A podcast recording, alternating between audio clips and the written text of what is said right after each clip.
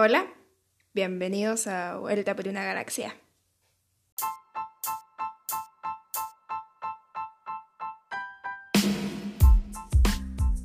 Bueno, como algunos sabemos, hace tres días fue el Día de la Tierra, un día muy importante para algunas personas. Otras no tanto, pero porque no les interesa o incluso no saben sobre el tema. Y este día surgió gracias a dos abogados ambientalistas muy conocidos llamados Gaylord Nelson y Denny Hayes. En el caso de Gaylord Nelson, él siempre estuvo en contra de que la economía sea más importante y relevante que la protección ambiental. Creo que es algo que todos consideramos en la actualidad que debería cambiar. En 1968, él toma conciencia sobre este impacto que se produce por la superpoblación, en sus ideas locas en la cabeza dice, ¿qué puedo hacer para que la gente me escuche a mí y recapacite sobre lo que está sucediendo a nivel mundial? Por eso que decidió organizar junto a Denny Hayes en 1970 una manifestación pacífica, pidiendo no que se haga algo para cambiar esto. Algo así como es en la actualidad el Free Day for Future, pero en masividad. La gran pregunta en todo esto es por qué eligió el 22 de abril. Pensé que había sido elegido al azar o que él tuvo libre esa fecha, entonces dijo, bueno, lo hacemos ese día. Pero no, escuchen esto. Eligió el 22 de abril porque ese día no coincide con las fechas de exámenes estudiantiles. ¿Qué? ¿Es en serio? Bueno, también coincidía con el natalicio de John Muir, que es un muy conocido naturalista que defendía el medio ambiente y la conservación de la flora y de la fauna. No es coincidencia todo lo que está pasando en la actualidad. La deforestación masiva de bosques en Perú, Bolivia y Brasil, o los incendios en Australia y el Amazonas. Todo esto ya se veía venir y es un claro reflejo de, bueno, lo que el hombre puede hacer con la naturaleza. ¿Lo intentaron evitar?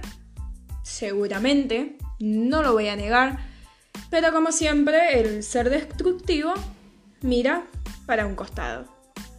Es por eso que el 22 de abril de 1970 se realizó esta manifestación pacífica, donde asistieron 20 millones de personas unidos por una misma causa. Fue una locura. Eran estudiantes de todas las universidades, de las escuelas, inclusive iba gente que salía de trabajar, iba y marchaba por el ambiente.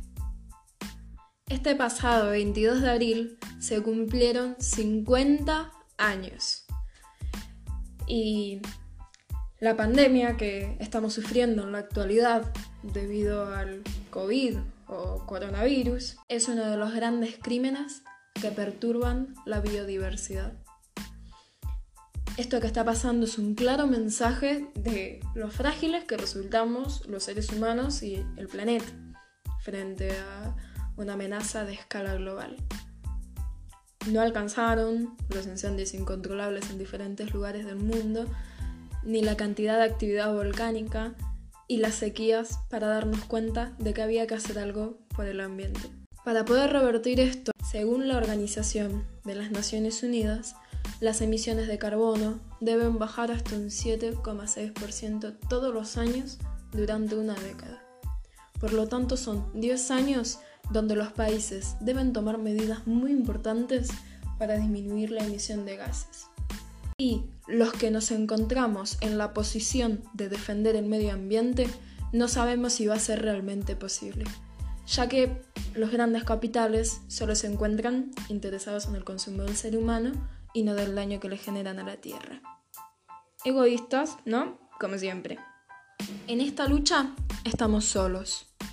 Los medios de comunicación no ayudan en nada. Solo tocan los problemas que más repercusión tienen a nivel mundial, como fueron los incendios en Australia, o se limitan simplemente a evadir el tema para que la gente nunca se informe. Y nosotros, que estamos en esta lucha constante para derrumbar a estas mentes egoístas y que empiecen a tomarse medidas para revertir el cambio climático. ¿Por dónde empezamos? Según Rogers, que es la presidenta de la organización Día de la Tierra, a medida que nosotros nos industrializamos, eh, las cadenas de abastecimiento se van haciendo menos transparentes, por lo tanto, las acciones que tomemos sobre el medio ambiente son mucho más difíciles de entender. Ayudar a la tierra no se trata de solo plantar un árbol, sino de mantener y darle la atención que se necesita para que pueda crecer sano y fuerte. Desde mi posición, voy a intentar de informarles a ustedes sobre lo que está sucediendo en el mundo y que la gente sea partícipe y que pueda aportar su granito de arena. Ahora vos, que estás escuchando esto, ¿qué harías para ayudar al planeta? Muchas gracias.